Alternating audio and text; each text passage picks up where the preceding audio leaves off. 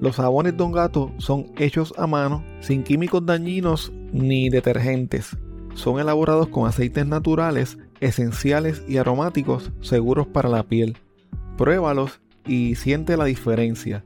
Visítalos en jaboneradongato.com y utiliza el código CrimePod para obtener un 10% de descuento en tu compra. Este episodio es traído a ustedes por libros787.com. Ordena tus libros favoritos escritos por autores puertorriqueños desde la comodidad de tu casa.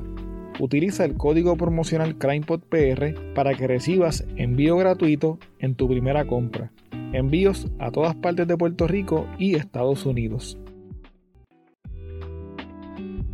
Una buena investigación puede ser la diferencia para probar un caso más allá de dudas razonables.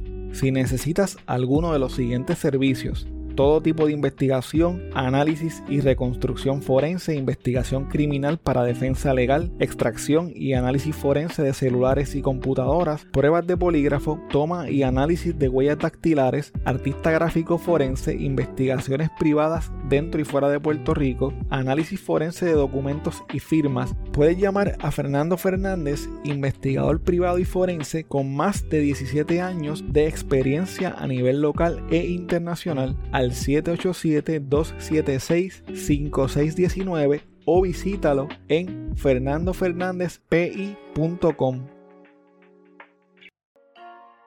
¿Te gustaría probar los snacks más deliciosos y sorprendentes del mundo?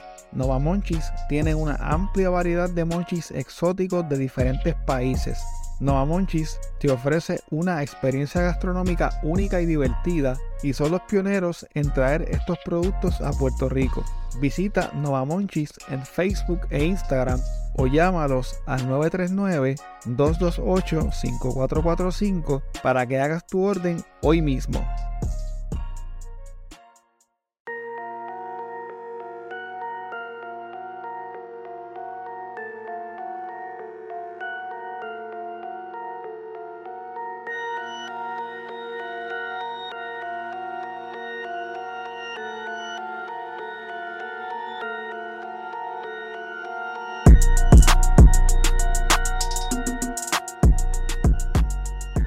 Saludos, espero que te encuentres bien. En el episodio de hoy te hablo de un crimen ocurrido hace cuatro años en el que una empresaria fue secuestrada por tres individuos en el área de Isla Verde.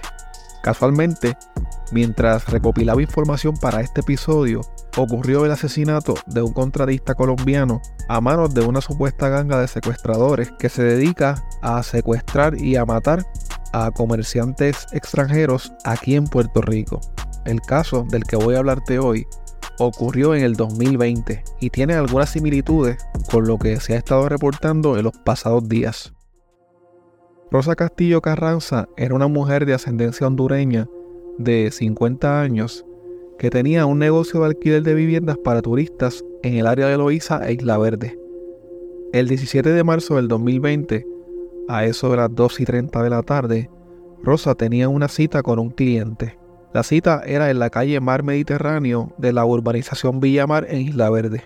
Sin embargo, se trataba de una trampa, un plan de tres sujetos que en lugar de alquilarle un apartamento, se le acercaron y lo obligaron a subirse en una guagua Honda CRV blanca.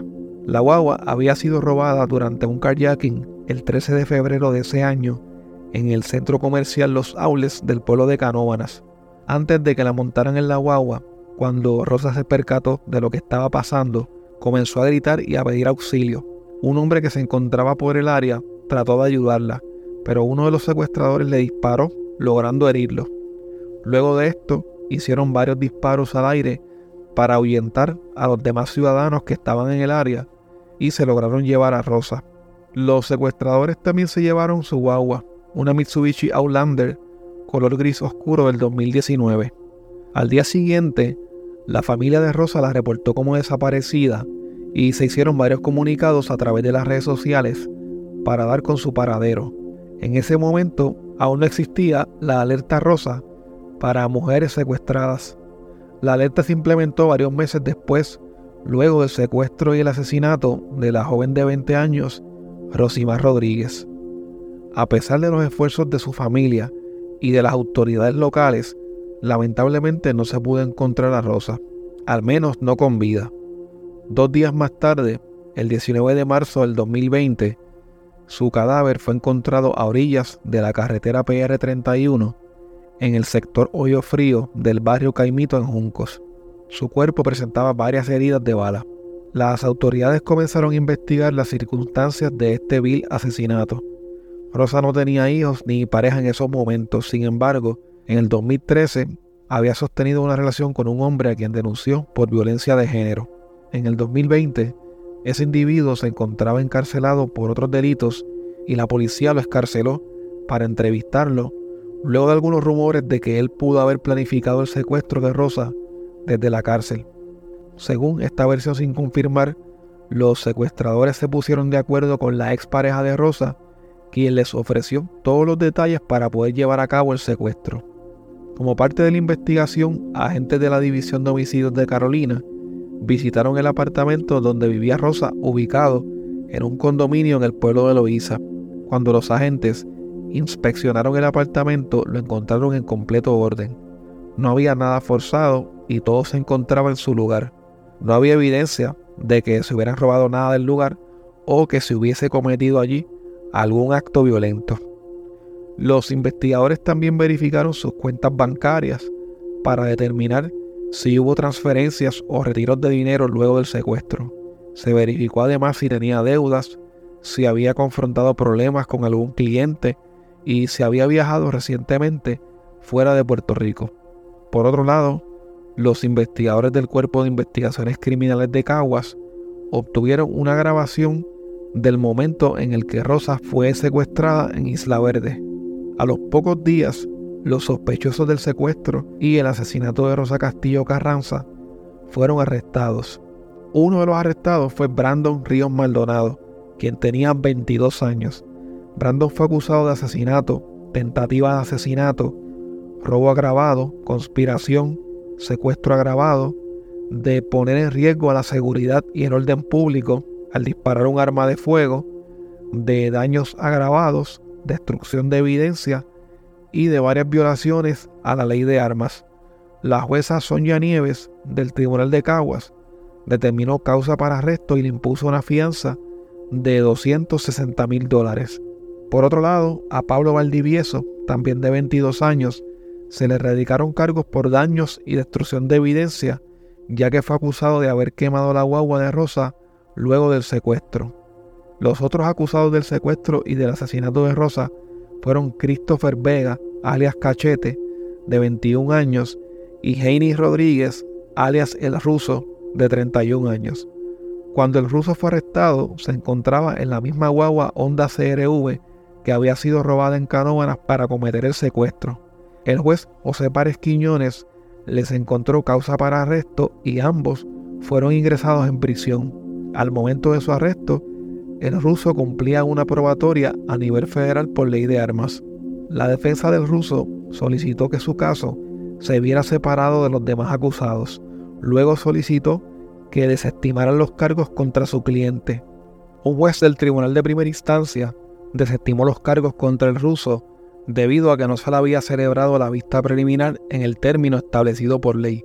En Puerto Rico, todo acusado de un delito tiene el derecho al debido proceso de ley y las reglas de procedimiento criminal establecen que los cargos pueden ser desestimados si la vista preliminar no se celebra dentro de un término de 30 días después del arresto. El proceso en contra de los acusados del asesinato de Rosa Castillo fue uno bien accidentado, principalmente porque ocurrió justo en medio del inicio de la pandemia del COVID. Debido a esto y a otras razones, eventualmente todos los acusados fueron puestos en libertad condicional en lo que se podía celebrar el juicio en su contra. En un principio, los acusados no fueron llevados al tribunal por el Departamento de Corrección a pesar de las órdenes del tribunal. Además, como ellos no aceptaron que las vistas se dieran mediante videollamadas, las vistas fueron suspendidas en múltiples ocasiones. Para lidiar con esta situación, eventualmente, el Tribunal Supremo tuvo que emitir una orden para que los procesos judiciales se pudieran ver mediante videoconferencias y que los acusados no pudieran elegir si querían o no que se vieran de esa forma. El 5 de noviembre del 2022, Christopher Vega, alias Cachete, se encontraba acostada en una hamaca en el balcón de la casa de su madre, en la calle Santa Narcisa de la urbanización Altamesa en Bonacillos. Para ese entonces, Cachete aún se encontraba en libertad con grillete electrónico. Como a eso de las 2 de la tarde, unos sicarios que pasaron por el lugar en un auto abrieron fuego contra él y lo mataron allí mismo donde se encontraba descansando. Al llegar a la escena del asesinato de Cachete, personal del Instituto de Ciencias Forenses recuperó cerca de 60 casquillos de bala de rifles AR-15 y AK-47. Una de las balas que acabó con la vida de Cachete atravesó una cadena de oro que llevaba puesta en su cuello con una medalla en forma de pistola que tenía una inscripción del Salmo 14. Un tiempo después, Brandon Ríos fue puesto en libertad con grillete electrónico debido a que su defensa levantó un recurso de habeas corpus porque éste llevaba más de seis meses en espera de juicio. Esta no era la primera vez que Brandon había sido puesto en libertad condicional. La primera vez había sido en el 2021. A principios de noviembre de ese año, mientras estaba bajo arresto domiciliario, Brandon se cortó el grillete y fue capturado en enero del 2022. Luego de su arresto se le erradicaron cargos por daños a la propiedad y por manipulación de un dispositivo electrónico. En ese entonces, el tribunal le encontró causa probable para arresto y le impuso una fianza de un millón de dólares. Al salir por segunda ocasión bajo libertad supervisada, Brandon le solicitó al tribunal permiso para quedarse en un hotel en San Juan por dos días, debido a que su familia se estaría quedando allí para celebrarle su cumpleaños. Debido a su historial delictivo, la fiscalía se oponía a que lo dejaran quedarse en el hotel. Mientras esperaba por el permiso de parte de un oficial del programa de servicios con antelación a juicio, Brandon arrojó positivo a cocaína y a marihuana luego de unas pruebas de dopaje a las que fue sometido. Pero antes de que se le informara sobre los resultados de la prueba de dopaje, lo que de seguro resultaría en la revocación de su libertad condicional, este se cortó el grillete por segunda ocasión y se convirtió en uno de los más buscados en todo Puerto Rico. ¿Han visto este hombre? Acerca el tiro. Míralo bien. Su nombre es Brandon Ríos Maldonado. En el 2021 fue acusado por el secuestro y asesinato de la corredora de bienes raíces Rosa Castillo Carranza. Ríos Maldonado quedó en libertad conforme un habeas corpus. Sin embargo, la policía lo busca ahora porque se cortó el grillete por segunda vez a las 1 y 19 de la mañana, eh, se corta el grillete eh, que estaba haciendo, pues obviamente el grillete era para monitorearlo. Esta persona eh, se corta el grillete para nuevamente tratar de evadir la justicia. ¿Dónde es que aparece la última vez que está localizado este grillete? Este grillete estaba siendo localizado en el área de San Juan. No obstante, estos hechos se remontan para el 2020 en el área de Caguas, donde le da muerte de forma abusiva a la corredora de bienes raíces.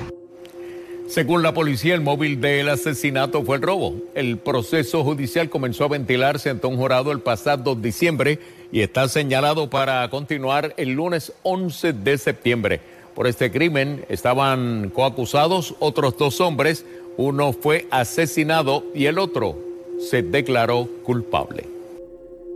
Mientras esto ocurría y luego de que el Ministerio Público radicara cargos en alzada contra Heinis Rodríguez, alias el ruso, este se declaró culpable de participar en el secuestro y el asesinato de Rosa Castillo Carranzas.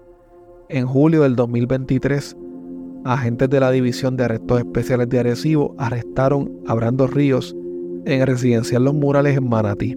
Durante el arresto se le ocuparon dos rifles con cinco cargadores, balas de distintos calibres y una pistola con un cargador de tambor. Además de las armas, incautaron distintas cantidades de drogas y de dinero en efectivo. Buenas noches, el arresto de este individuo se produjo en momentos en que intentaba ganar el control del narcotráfico en un residencial de Manatí. La ayuda de la ciudadanía, según la policía, fue crucial. A continuación, el reportaje. Una vigilancia y las confidencias llevaron a los agentes de varias divisiones de la policía hasta el residencial Los Murales de Manatí, donde diligenciaron una orden de allanamiento. En el apartamento encontraron a Brandon Ríos Maldonado, quien el martes se cortó por segunda vez un grillete electrónico y se fue a la fuga. Esto es un, delincuente habitual. Nuevamente se ocupa este, armas de fuego en su poder. Es una persona que trata de darse a la, huida. No obstante, los, policías tuvieron que hacer este, fuerza con este. El hombre de 28 años que está acusado por el asesinato en 2020 de la corredora de bienes raíces Rosa Castillo en hechos ocurridos en Caguas, intentó escapar luego de que lo esposaron. Suelta una de sus restricciones, trata de tirarse por un segundo piso. En el apartamento la policía incautó gran cantidad de heroína, marihuana, cocaína, un arma de fuego alterada, magazines, municiones, una máscara y teléfonos celulares que todavía timbraban. Se ocupa un carro que también se ocuparon dos rifles dentro de ese vehículo, que también forma parte de la investigación que lleva la Policía de Puerto Rico el negociado de inteligencia de arresto y el plan este integral del área de Manatí. Junto a Ríos Maldonado, los agentes detuvieron a Juan Daniel Félix Pagán, de 25 años y natural de Caguas, quien tiene expediente criminal por violación a la ley de armas. El hombre no ofreció resistencia. Estas dos personas lo que estaban era pues eh, pues tratando de asumir el control de este residencial, un residencial de alta incidencia criminal.